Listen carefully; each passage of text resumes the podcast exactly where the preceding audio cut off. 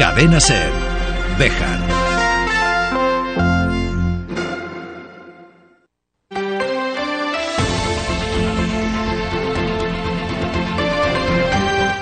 Hoy por hoy Bejar. David Sánchez.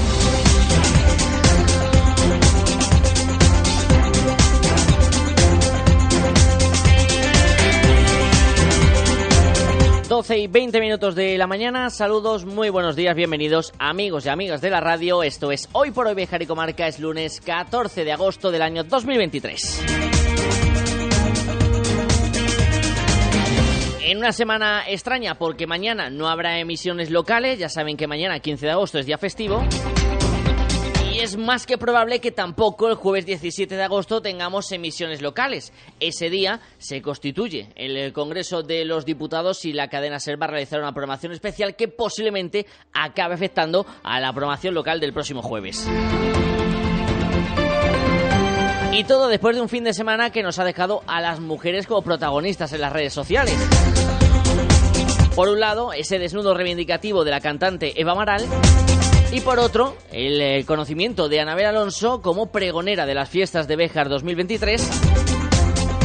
Una actriz muy crítica con la formación de Vox en redes sociales. Y que ha sido tendencia nacional durante las últimas horas y que va a ser, por tanto, uno de los contenidos del programa de hoy. Que arranca, como siempre, hasta la una de la tarde. Para que luego nos quejemos, los periodistas, de que en verano no pasa nada. Pues serán otros. Y opino de que, opino de que, opino de que, opino de que, opino de que, opino de que, opino de que, opino de que, opino de que, opino de que, opino de que. Vamos a hablar sobre esa polémica que se ha suscitado tras el anuncio de la presencia de Anabela Alonso, actriz y humorista, como pregonera a las fiestas de este año 2023. Vamos a escuchar unas declaraciones que nos daba ayer el alcalde de la ciudad de Béjar, Luis Francisco Martín, eh, respecto a este asunto y también respondiendo a la cuestión de si la actriz va a cobrar o no por ese pregón que va a llevar a cabo en la ciudad de Béjar el 1 de septiembre. Pero también nos vamos a marchar hasta Puerto de Béjar, que hoy recupera una recreación histórica que tiene lugar en el momento de la invasión napoleónica que se hizo hace nueve años y que hoy se va a volver a poner en marcha. Y escribo. Y como mañana es fiesta, mañana martes no tenemos emisión local, pues hemos aprovechado que Ivana Parro no tenía nada que hacer en esta mañana de lunes y le hemos dicho que se venga por aquí y adelantamos la sección un día.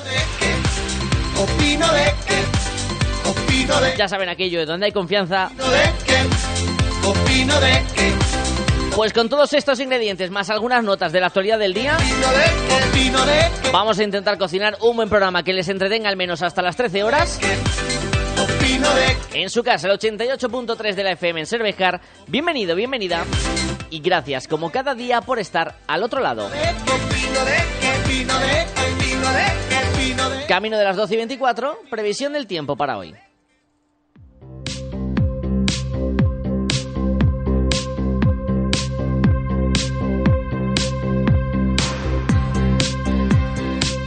Con un pronóstico que no cambia. Calor y sol. Eso es lo que anuncia la Agencia Estatal de Meteorología para esta semana. Con temperaturas nuevamente que van a sobrepasar los 30 grados en gran parte de la provincia de Salamanca. En la comarca de Béjar en este lunes se esperan máximas entre los 33 y los 34 grados. Las mínimas, según la Agencia Estatal de Meteorología, no bajarán de los 20 grados en esta semana.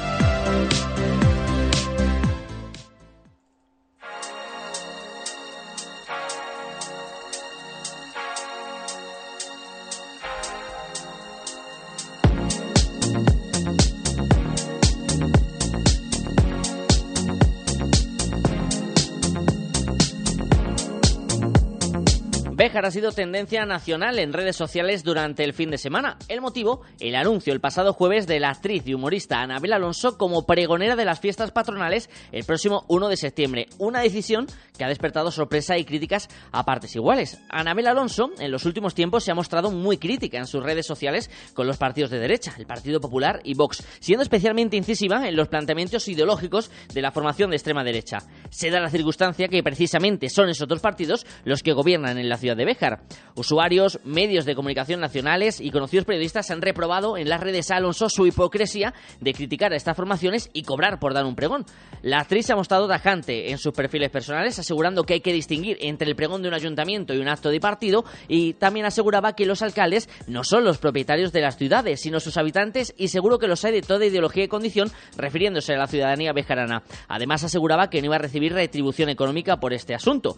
Ahora, dentro de unos instantes, vamos a escuchar la conversación completa que manteníamos ayer con el alcalde Luis Francisco Martín del Partido Popular, pero vamos a oír ese corte en el que respondía a la cuestión de si Anabel Alonso va a cobrar o no por realizar ese pregón del 1 de septiembre pues siempre la verdad es que a los pregoneros la cortesía de pagar los gastos de desplazamiento. Si tiene que venir de La Coruña aquí, pues son unos 700, 700 kilómetros por lo, que se paga en dietas de transporte. El, como es lógico, pues el alojamiento, buscar un alojamiento para su pareja y para ella, eh, pues a invitarla a comer, a desayunar, a cenar y nada más. Recuerdo que en otras épocas a los pregoneros se le daba una capa de bejarana que puede suponer más la capa que los costes que puede suponer que vengan a ver a Alonso. A ver Alonso como ella no, no cobra. obra.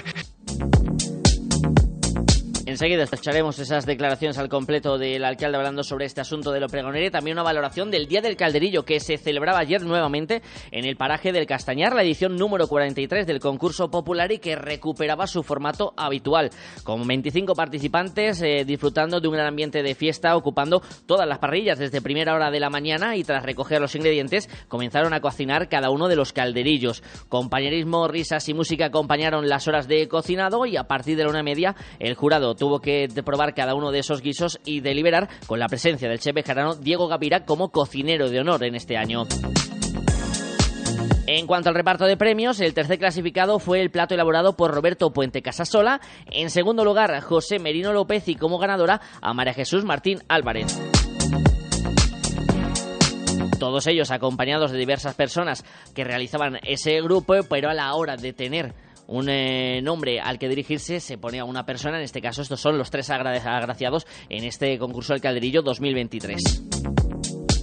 Posteriormente tuvo lugar el momento de la degustación del calderillo popular, donde se repartieron más de mil raciones.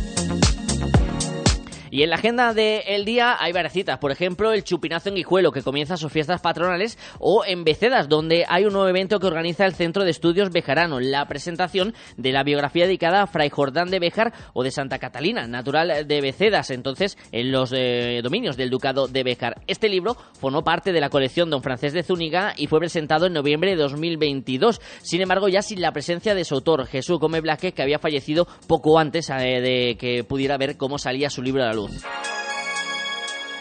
Jesús Gómez era un escritor, investigador y presidente de la Asociación Cultural de Becedas y de esta manera, con esta presentación, el Centro de Estudio Bejarano quiere rendirle homenaje en su localidad natal. Será a partir de las siete y media de la tarde en el Ayuntamiento de Becedas con entrada libre hasta completar el aforo. Y una última nota, un aviso que llega desde el Ayuntamiento de la ciudad de Béjar. Mañana, día 15 de agosto, el servicio de autobús se va a suspender entre las doce y media y la una con su parada en la piscina municipal porque en ese tramo horario, entre las doce y media y la una de mañana martes, va a desplazar Bandesa Gil a la banda municipal de música. Una vez que haga ese recorrido con la banda municipal, que va a actuar dentro de las fiestas de la pedanía de Valdesán Gil, recuperará el autobús el resto de sus frecuencias. 12 y 29. En un minuto y medio charlamos con el alcalde de Béjar, lo hacíamos ayer en ese día del Calderillo, sobre el día del Calderillo y sobre toda la polémica que ha suscitado el anuncio de Anabel Alonso como pregonera de las fiestas de Béjar. En Ibarte Ecos, cambiar de electrodoméstico es muy sencillo. Te atendemos personalmente. Te lo llevamos a casa y retiramos el antiguo. Nos adaptamos a tus necesidades y tu presupuesto y contamos con servicio técnico propio por si tienes cualquier problema. Por eso somos Ibarte Ecos, en la calle Mayor de Pardiña 64 de Bejar. ¿Tienes un gran consumo de energía eléctrica? Ponte en manos de un verdadero profesional y ahorra mediante una instalación de autoconsumo. En Gamo Energías llevamos 20 años realizando instalaciones fotovoltaicas. Nos ocupamos de todo el proceso, diseño previo, montaje, legalización y mantenimiento posterior. Gamo Energías, ingeniería especializada en energías renovables, empresa instaladora autorizada. Gamo Energías, el sol sale para todos. Piensos Damián, piensos molidos y granulados para vacuno, ovino, caprino, porcino, gallinas, directamente del molino al animal. Piensos Damián, primeras marcas y amplia gama de alimentación, accesorios e higiene para tus mascotas. Piensos Damián, en Béjar, en la Rotonda de Palomares y en la entrada de Sorihuela. Piensos Damián, apoyando a nuestra ciudad desde hace más de 50 años.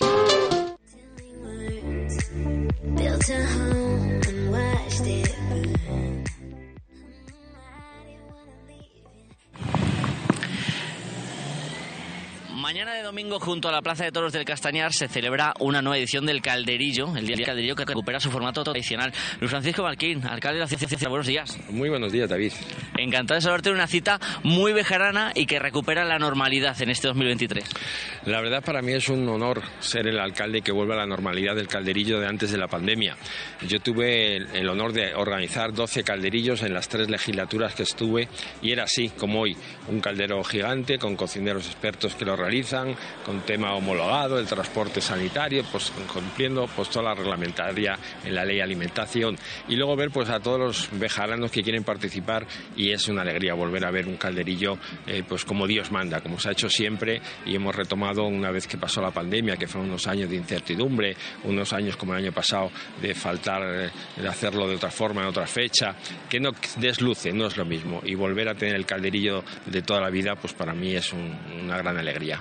Ha llamado la atención que se anunciara un formato de calderillo, digamos, eh, diferente, unos días antes de la celebración por parte de la concejala de Vox y en esta misma semana que finalmente se volviera al formato tradicional. ¿Ha habido falta de comunicación en el equipo de gobierno? No, no ha habido falta de comunicación. Lo que sí había falta de ilusión, fal, eh, había mucha ilusión por parte de este alcalde de, volver a intentar retomar el calderillo de toda la vida. Y ha habido que trabajarlo mucho porque hay que reconocer que primero es la naturaleza y un fuego puede ser pues muy peligroso en este paraje como el nuestro. Pero bueno, viendo las temperaturas que eran normales como cualquier día de agosto de otros años, teniendo todas las medidas de seguridad, haber regado el recinto, tener una tanqueta de los bomberos en estos momentos aquí siempre pendiente, siempre el control del ciudadano para que no cometa ninguna, pues bueno, ninguna imprudencia de colillas y lo volvemos a retomar. Es verdad que, que, se anunció de una forma de un calderillo que no sería la fiesta del calderillo, pero también es cierto que en aquella fecha que se anunciaba las olas de calor eran grandes, eran largas, pero bueno, hemos trabajado para poder hacerlo así, así en esta última semana le hemos dado un cambio que es lo que los bejaranos querían. Los bejaranos no querían hacer el guiso en su casa, subirlo, ni hacer el guiso en un restaurante de fuera, de traerlo y de aquí a degustarlo. Hubiera sido un calderillo light, no, no hubiera sido la fiesta del calderillo que todos los bejaranos podemos presumir del plato típico y hemos trabajado mucho esta semana para que sea como siempre tiene que ser. Un calderillo que está teniendo además muy buena aceptación, muy buen ambiente en esta mañana. Aprovechando estamos con el alcalde de la ciudad de Bejar, otros asuntos de actualidad, empezando por uno muy reciente. Ese eh, anuncio que se realizaba el pasado jueves de la pregonera del año 2023, Anabel Alonso, que ha colocado a Bejar en el foco de las eh, tendencias en diferentes redes sociales por las críticas que vertió la actriz en su momento, siempre ha sido muy crítica con la formación de, de Vox, la cual forma parte del consistorio bejarano. ¿Alguna valoración por parte del alcalde? Pues la verdad es cuando el concejal de festejos anunciaba a la pregonera Anabel Alonso, pues bueno, pues la, en el convento de San Francisco, las personas que asistían, peñas, colectivos, pues le pareció satisfactorio. Y la verdad que, que lo que pensábamos siempre es que cuando uno de los nuestros destaca, en este caso Anabel Alonso, la relación familiar que tiene con esta comarca, eh, pues con Ledrada, y cuando uno de los nuestros destaca, pues Anabel Alonso como actriz ha destacado, no vamos a valorar su figura como mujer política, sino como actriz y se valoró en ese aspecto. Y es verdad que jamás pensaba que en España hay, no sé si hay 8.000, 10.000 municipios, hay 8.000, 10.000 pregoneros y que salga Béjar en trending topping de una pregonera viene a la ciudad. A mí me, un poco me sorprende, me sorprende un poco que haya reventado este, este revuelo.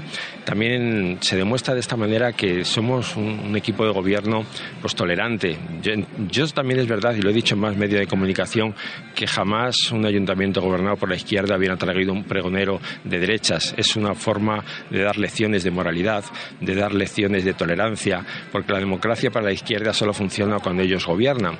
En este caso hemos decidido, es verdad que hay muchísimas críticas de que una pregonera que ha criticado a las formaciones de derechas, pero creo que Anabel Alonso va a venir como una mujer de la comarca, como una persona que ha visitado la tierra, que conoce Béjar, que conoce nuestros problemas y creo que va a ser pues cariñosa con la ciudad en su pregón y no creo que va a hacer ninguna reivindicación política. Es más, le hemos eh, incluso un comunicado, sé que el concejal ha mandado un comunicado que si esto le va a ocasionar problemas a ella personalmente, pues que no nos importa que diga que no, lo entenderíamos, porque he visto personajes muy famosos, periodistas muy famosos, involucrándose en el tema de por qué elegimos un pregonero.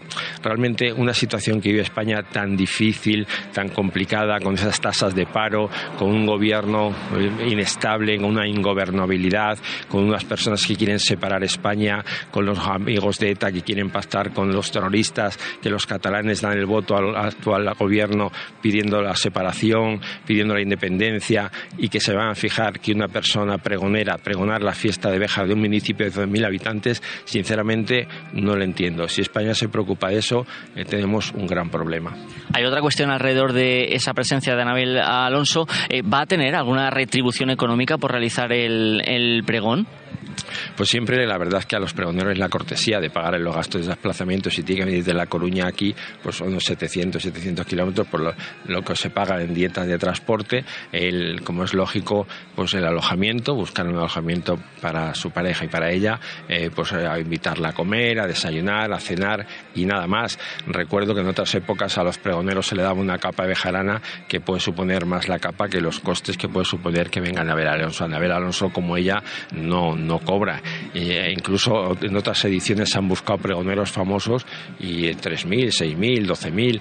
En este caso, Anabel me viene por, los, gastos de cortesía que tienen los municipios con los sus pregoneros, los municipios pequeños, como pueden ser el nuestro, ciudades pequeñitas. Por lo tanto, eh, hombre, eh, yo sé que el concejal de festejo lleva trabajando mucho desde el primer día con la fiesta y me duele, me duele que esas críticas hacia él y porque está trabajando un programa muy, muy completo y recordando que hay tres veces menos presupuesto que el año pasado. El año pasado las fiestas pasaron sin pena ni gloria. Había a partir de las 12 de la noche una orquesta y un concierto y no hubo nada más. Este año desde actividades para niños, para mayores, desde a todas horas del día y, recordar que, si el año pasado, pues no sé si este año hay 120.000 euros, el año pasado fueron solamente el pliego 185.000 más 60.000 de Festival de RAM, más las casetas, más suma y sigue, pues están hablando tres veces más de presupuesto.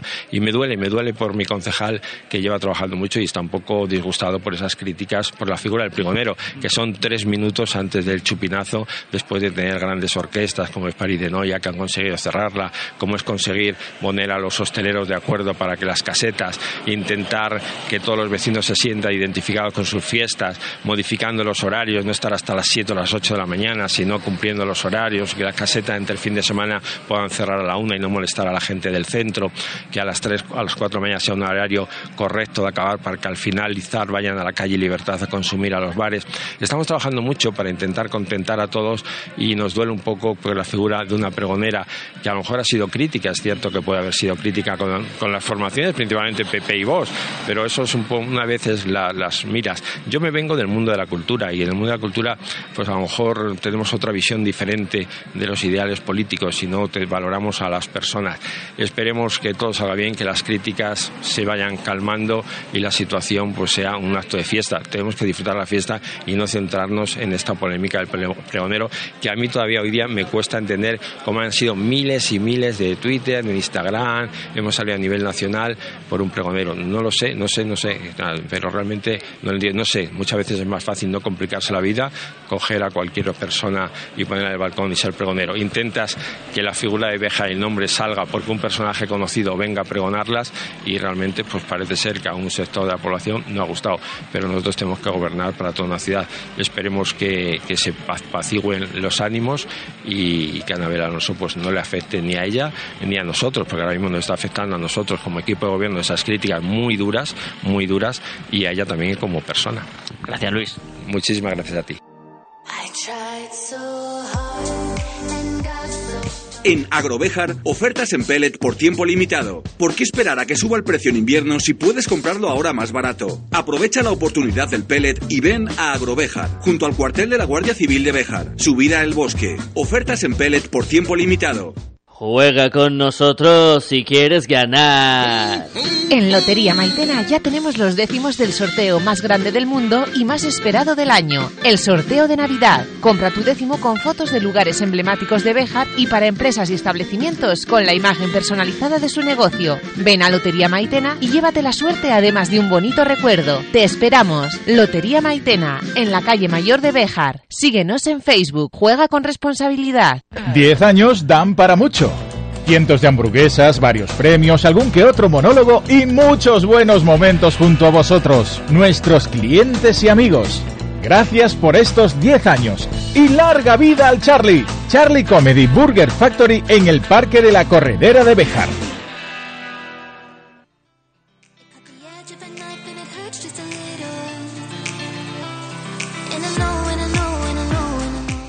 Estamos iniciando una semana muy especial en muchos municipios de la Coca de Béjar, de la provincia de Salamanca, que la geografía española, que tendrán su momento álgido mañana martes. Pero les vamos a invitar a que acudan hoy lunes a Puerto de Béjar, a partir de las 8 de la tarde, para revivir un momento histórico que les va a llamar la atención y del que vamos a conocer más detalles gracias a un vecino de Puerto de Béjar, Antolino Sánchez Gil. Muy buenos días. Buenos días. Encantado de saludarte, Antolino, profesor de lengua y literatura, investigador apasionado, y de esa pasión nace lo que hoy se va a recrear, un momento histórico que nos va a llevar a aquel paso de los franceses por la península ibérica bajo el mando de Napoleón con un hecho acontecido en Puerto de Béjar. Efectivamente, hemos tenido que bucear mucho en los archivos, pero el documento que tenemos es primoroso. Lo relata con todo detalle lo único que hemos tenido que hacer nosotros luego es adaptarlo a forma teatral, que es lo que hacemos mm, así. 1812, 21 de mayo de 1812. ¿eh?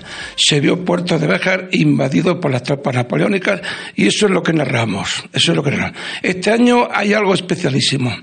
Siempre habíamos acabado el relato en el 21 de mayo de 1812, pero los archivos han sido muy benignos con nosotros a pesar del tiempo que ha transcurrido y eh, nos dicen que el día 19 de julio del mismo año se reunió en consejo para ver cómo pagaban a la iglesia, cómo correspondían con la iglesia por la lámpara que los franceses habían llegado. Eh, el precio de la lámpara precisamente lo ponen los franceses porque el pueblo adeudaba seis mil reales y ellos con eso se conformaron. Pero este año, por primera vez, eh, narramos y llevamos a teatro qué ocurrió desde el 21 de mayo de 1812 al 8 de septiembre de 1812. Algo muy emotivo muy digno de, considerar y de tener en cuenta. Eso es. No vamos a desvelar los detalles porque por eso vamos a invitar a los oyentes de la cadena Sebejar a que acudan a partir de las 8 a una representación, Antolino, antes de volver hacia el hecho histórico en el que se va a recrear también con eh, indumentaria en algunos vecinos de Puerto de Béjar que van a hacernos ese viaje en el tiempo. Imagino que con mucha ilusión, ¿no, Antolino, de preparar este tipo de recreaciones, aunque haya mucho trabajo detrás. Efectivamente, porque mm, esto está cuajando en el pueblo y, en muchos sitios porque se llena puerto esa tarde y eh, la gente, mm, yo insisto muchísimo que el verdadero protagonista de esta historia es el pueblo. Fue el pueblo. ¿eh? Siempre lo hemos planteado desde el principio como un enfrentamiento entre el poder del dinero y el poder de la dignidad. Efectivamente, se llevaron la lámpara, pero Puerto Quizá ganó en dignidad mucho, mucho, mucho. Y eso es lo que nos invitó a sacar esto de, los baúles de la historia. ¿eh? Nuestros antepasados fueron verdaderamente héroes, bien entendido en aquel momento. ¿eh? ¿Y por qué el título de los siglos venideros? Pues porque hay una cita en el capítulo de la primera parte del Quijote que siempre me llamó mucho la atención, que es cuando dice Don Quijote a Sancho, cuando en los tiempos venideros se conozcan nuestras historias. Entonces yo creo que estábamos en deuda con aquella gente Y mi deseo al poner ese título es que siga para siempre, que no se acabe con las personas que nos vamos acabando. ¿eh? Ya ha habido casos concretos de tres personas que han fallecido. Juan Méndez, que hizo una interpretación magistral del, del alcalde, eh, un soldado Tinín y otro soldado Antonio Bravo. Pero tiene que seguir. Y eso es lo que deseamos que sea una continuidad en el tiempo y que las nuevas generaciones mantengan esta tradición que quizás algún oyente, Antolino, y lo hablábamos antes de ponernos a conversar delante del micrófono, no recuerde cuándo fue la última vez que se hizo porque hay que retrotraernos hasta el año 2012. Sí. Se esperó a 2012 porque queríamos hacerlo coincidir con el bicentenario. Pero lo teníamos ya en mantillas, lo teníamos mm, cuatro años anteriores, pero nunca dimos el paso que hemos dado este año. ¿eh? O sea, el 2012 eh, fue el inicio de, este proceso que eh, supuso para Puerto algo muy significativo y determinante en la vida. La calle quemada que existe todavía, el por qué y el cómo actuaron y se portaron nuestros mayores, el relato del archivo es magistral, es magistral, es emocionante un viaje en el tiempo que vamos a poder disfrutar esta tarde. Antolino, una de las curiosidades que vienen a la mente, si se puede desvelar, porque no queremos tampoco que adelantes ningún detalle extra y que acuda la gente a Puerto de Béjar, pero ¿qué tenía de especial esa lámpara? ¿Por qué esa lámpara fue la que se llevaron los franceses? Porque piden 14.000 euros de, eh, perdón, 14.000 reales de impuesto y el pueblo les da 8.000 porque hay que tener una, en cuenta un factor que en marzo del mismo año habían parado en puerto y habían pedido 28.000 reales. Y en esta vez piden la mitad, pero eh, el valor de la lámpara, eh, como he dicho antes, nadie lo sabía, pero al decirle que no podían entregarle nada, el brigadier dijo que había visto una lámpara de plata maciza en la iglesia y se lo llevó, se la llevó y la mandó descolgar y para más humillación la sacaron a hombros los hombres de Puerto que estaban en el concejo. Y Puerto se quedó sin su, lámpara para siempre, pero quizás escribió una historia magistral para siempre. Hoy vamos a conocer el final de esa historia. Antolino, ¿cómo acaba llegando a ti esta historia? ¿Cómo acaba buceando un investigador apasionado hasta encontrar este momento de la historia de Puerto de Béjar? Porque es cierto que la invasión napoleónica en la provincia de Salamanca quizás se centraliza mucho más en la zona de Ciudad Rodrigo que en la comarca de Puerto de Béjar y de Béjar. Efectivamente que no es todavía Puerto no está declarado dentro de la ruta napoleónica estábamos con ellos exactamente, eh, cambiado de diputado y entonces tenemos que volver a reiniciar. Pero mm, no hay en Puerto una batalla, por supuesto. Por ahí una refriega mm, con, en toda regla, en toda regla. ¿eh? Como decimos, eh, paran en Puerto eh, y lo que paran, mm, lo que persiguen es preparar el asalto a la Villa Bejarana. a la Villa Bejarana se dieron dos circunstancias, una de ellas preciosa, que el cura del pueblo eh, los dio cobijo a los mandos en la parte baja de su casa. Eso no lo, no lo hemos podido constatar en el archivo. Viene por tradición oral muy fidedigna, muy fidedigna. El cura, sobre todo, quería que no entraran a su iglesia y que no hicieran lo mismo que venían haciendo en Nuevo del Camino, Baños de Montemayor, fuego, fuego y fuego. Como dice el brigadier, que lo lleva fuego, fuego y fuego. Hoy vamos a sumergirnos en esta particular historia de Puerto de Béjar a partir de las 8 de la tarde con esta recreación de ese momento histórico del robo o el pago que tuvo que hacer el pueblo de Puerto de Béjar al ejército de Napoleón con esa lámpara de la iglesia y conoceremos también qué ocurrió después de esa fecha y cómo se desembocó en el 8 de septiembre de 1812. Antolino Sánchez Gil, muchísimas gracias por explicarnos esa historia detrás del acto de esta tarde y que estamos deseando ver a todo Puerto de Béjar y a los visitantes disfrutar de esa recreación histórica. Muchísimas gracias a vosotros y os anticipo que estamos metidos en dos túneles de auténtica investigación. Cuento con un joven que ha acabado los estudios de historia en Madrid, otro de Puerto, y tenemos montado una especie de, de archivo nosotros y estamos tirando horas y horas y horas. En el momento en que surgiera algo de eso, no os preocupéis que os avisaríamos porque os agradezco mucho que igual que difundís esto, difundáis todo lo que haga Puerto de Bejar. Y estaremos atentos porque además nos encanta bucear en la historia de Puerto de Bejar y de nuestra comarca. Gracias, Antolino. Muchas gracias a todos vosotros. ¿eh?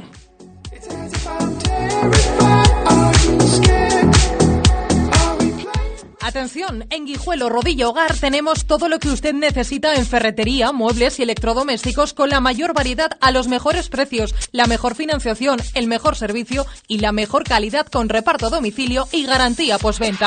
Amplio aparcamiento, visítenos en Guijuelo, Rodilla, todo para su hogar y ahora también Liquidación total de muebles por reforma. Mármoles Alba, especialistas en trabajos para cementerio. Elaboración de lápidas, panteones, nichos, columbarios. Contamos con máquinas de última generación, grabación láser, fotograbado, cerámica, inscripciones, diseño personalizado, además de nuestros servicios de limpieza y mantenimiento. Mármoles Alba, todo lo necesario para mantener en buen estado el lugar de descanso de sus seres queridos. Información sin compromiso en mármolesalba.es y en el 923 080841.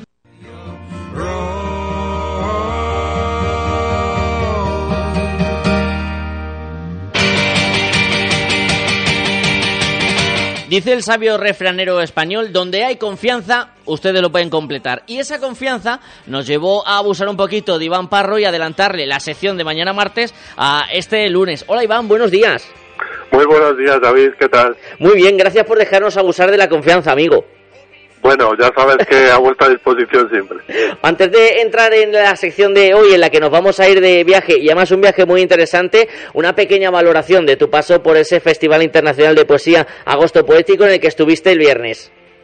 Pues la verdad es que fue bastante bien, la acogida ha sido bastante buena y bueno, lo importante pues aparte de, de la participación tan notable que ha habido de poetas y poetisas de todo el mundo, pues llevar la voz de Bejar, por así decirlo, a rincones de todo el mundo, que es bonito es interesante siempre.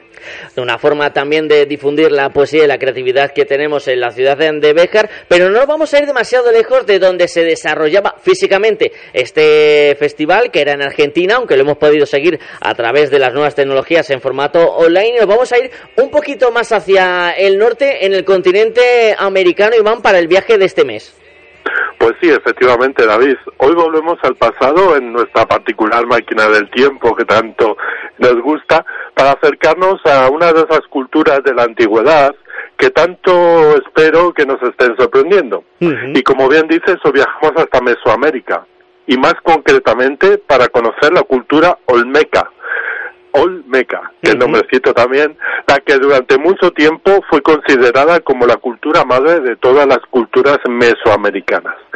Y como bien dijiste, los Olmecas se asentaron sobre todo en el sureste del estado mexicano de Veracruz y al oeste del estado de Tabasco, en el, entre el año 2000 y el año 400 antes de Cristo, en una pequeña región aunque luego tuvo su influencia en países como los actuales Guatemala, El Salvador, Nicaragua y Honduras.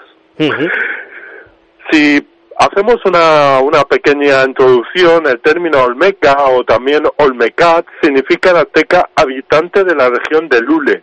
El Lule es ese látex natural que se extrae de los árboles del caucho, lo que podemos conocer como goma, por así decirlo. Y esta es la denominación que los arqueólogos les dieron durante el siglo pasado, aunque lo que es verdad es que no se conoce cómo se llamaban los olmecas a sí mismos.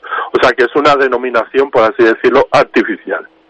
Si bien existe poca información acerca de este pueblo, los, los restos arqueológicos, digamos, que, que quedan, parecen indicar que fue una de las primeras sociedades que contó con una organización política compleja, con diferentes estratos y una gran producción cultural que influyó en muchos otros lugares.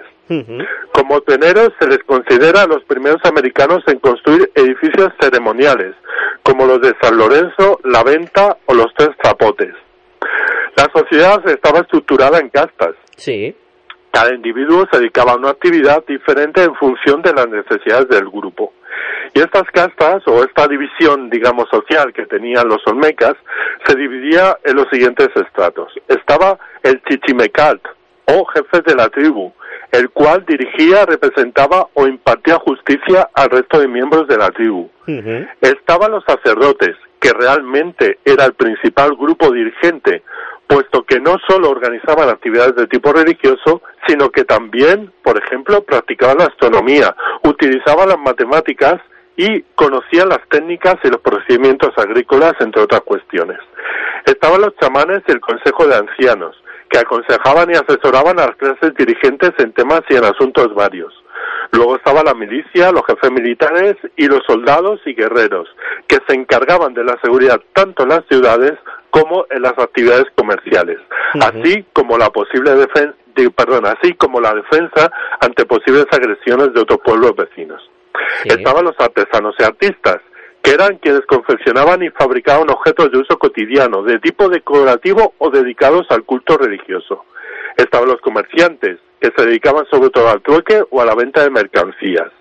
Los agricultores y campesinos, que era la clase más numerosa dentro de la sociedad olmeca, cuya principal actividad se basaba en el cultivo y la producción de maíz, calabaza, frijoles o cacao principalmente. Estaban los sirvientes, que asistían y se encargaban de las labores domésticas y del cuidado personal de la población de las clases más altas, y los esclavos, que eran generalmente prisioneros de guerra, cuya actividad era parecida a la de los sirvientes, pero que no tenían ningún derecho ni ninguna libertad, estando sometidos totalmente al resto de las clases o castas que se servían o les utilizaban. Como vemos, una clara estructura de clases bien diferenciada, bien diferenciada perdón, y definida que servía a los distintos aspectos y necesidades de la, de la sociedad olmeca. Ahora vamos a entrar también en qué aportaciones han hecho hacia el mundo laboral y un curioso deporte que ahora es muy popular, pero que poco tiene que ver con cómo se desarrolla actualmente, a cómo lo hizo esta civilización, Iván, que podemos decir que es una de las grandes olvidadas, ¿no? Cuando hablamos de esa zona de Norteamérica, de lo que es actualmente México, siempre hemos hablado de los mayas, de los aztecas, pero la cultura olmeca ha quedado por debajo, ¿no? Quizás al ser, digamos, la primera vertiente de las dos que luego han llegado más hasta nuestros días. Sí, que realmente también el conocimiento de esta cultura pues ha sido bastante reciente, hasta principios del siglo pasado pues no digamos no se tuvo esta inquietud, no se tuvo este, estos descubrimientos tan tan interesantes o curiosos por lo menos que vamos a comentar. O sea que realmente si bien ha habido más trabajos, ha habido más tiempo en el cual los arqueólogos y los investigadores se han dedicado a, a otras culturas, como las que ha citado, la cultura maya, teca, etcétera, etcétera, los olmecas no es que hayan sido los grandes desconocidos, pero sí también que se les ha descubierto, por así decirlo, algo más tarde. Entonces, en cierto modo, también es un, están todavía en periodo de, de descubrimiento, con lo cual, pues, todo lo que sea, digamos, eh, aportar al conocimiento y a la civilización humana siempre es bueno. Y vamos a ver también qué aportaciones hacían en cuanto al ámbito laboral, cómo eran eh, las condiciones en las que se desarrollaba el día a día de la familia Olmeca, Iván. Pues podemos hablar de la economía que está íntimamente ligada, como ya hemos comentado, en otras ocasiones a la vida laboral. De hecho, ya cuando hemos citado las distintas clases o castas o grupos, por así decirlo, sociales, también hemos hablado cuáles, ser, cuáles serían los distintos ámbitos laborales en los cuales los olmecas, digamos, más, más, trabajaban o más estaban por así decirlo, em, eh, más, más fuertemente, digamos, pasaban su tiempo, pero podemos citar otro tipo de cuestiones como, por ejemplo, la economía, en la cual pues básicamente se basaba en la explotación de la tierra y en el desarrollo de actividades diversas para obtener recursos y comerciar con ellos. Está la agricultura, la caza, la pesca, la explotación del hule, esta goma que decíamos antes, y del zapopote, una especie de petróleo, por así decirlo, que, que utilizaban sobre todo para eh, las obras, por ejemplo, para sellar acueductos, para sellar embarcaciones, también como decoración en magos de cuchillo o lo utilizaban como material de construcción. También se dedicaban a la cría de animales, la talla de figuras y objetos en piedras semipreciosas perdón, para su venta o el intercambio comercial. De hecho, fue uno de los primeros pueblos que eh, digamos que de una red comercial de distintos puntos, con lo cual es una de las aportaciones también que tuvieron eh, este, esta, esta cultura, por así decirlo. Y este sistema económico que, que hemos comentado y que vamos a comentar, pues es un ejemplo de evolución y desarrollo en Mesoamérica. Básicamente, como decía, pues se dedicaban a eso, a, a, a utilizar o a generar o a, o a fabricar distintos objetos y distintos productos para poder venderlos y pues sobre todo pues a la, a la, a la agricultura como una buena economía de subsistencia como muchas de las otras que hemos hablado. Cultivaban sobre todo maíz, batata, aguacate, frijoles, calabaza, ñame, ¿vale? O sea que todos estos estos estos alimentos interesantes y bueno, pues también se se dedicaban al comercio pues de productos como el basalto, el hule, las conchas, la cerámica o objetos de, o objetos de tipo más ornamental y formaban grandes alianzas con otro tipo de pueblos como por ejemplo Monte Albín, el pueblo de Monte Albín o Teotihuacán, que seguramente a muchos de nuestros oyentes les suene más porque es uno de los grandes lugares eh, conocidos, digamos, de esa zona de la antigüedad. Y fíjate, David, que como has comentado antes, respecto a uno de estos productos, el hule, que, que hemos comentado, la goma, se dice que fueron los precursores del deporte futbolero. Ellos desarrollaron un juego de pelota parecido al fútbol actual, en el que se jugaba en canchas con dimensiones parecidas a las actuales, con gradas para el público a los lados y los jugadores no podían tocar la pelota con las manos. Pero curiosidades, la pelota pesaba unos 3 kilos, más o menos. Causaba bastante dolor cuando golpeaba a uno de los, de los jugadores. Incluso los jugadores tenían que utilizar un casco para protegerse de los golpes. Aspectos negativos, pues que, por ejemplo, el capitán del equipo perdedor era sacrificado a los dioses para pedirles que los volcanes no entrasen en erupción o que no hubiese terremotos. Eh, Eso sí que eran partidos a vida o muerte, Iván, ¿eh? Y no lo que decimos ahora. y tanto.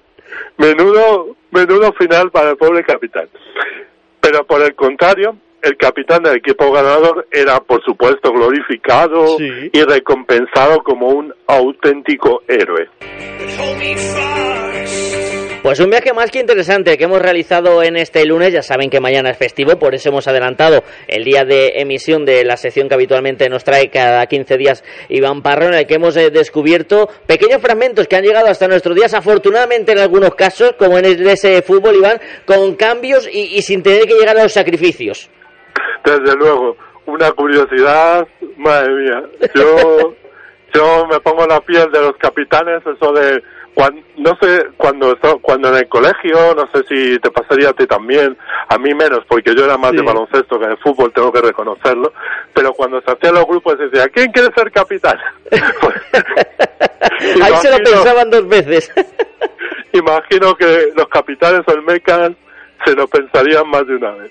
Pero bueno, una, una curiosidad dentro de la historia y que, y que ahí queda y que, como bien dices, gracias a Dios, pues hemos avanzado y hemos evolucionado, eh, claro, por supuesto, para bien. Una curiosidad que hemos descubierto hoy de este pueblo Olmeca que nos ha traído Iván Parro, que agradecemos que haya estado este lunes con nosotros, Iván, y que retomaremos la sección ya en su habitualidad de los martes en la próxima ocasión, amigo. Muchas gracias a ti, David. Un, un fuerte abrazo y un fuerte abrazo también a nuestros oyentes. Un abrazo, Iván. Nos marchamos, nos escuchamos el miércoles. Disfruten del festivo de mañana. Chao.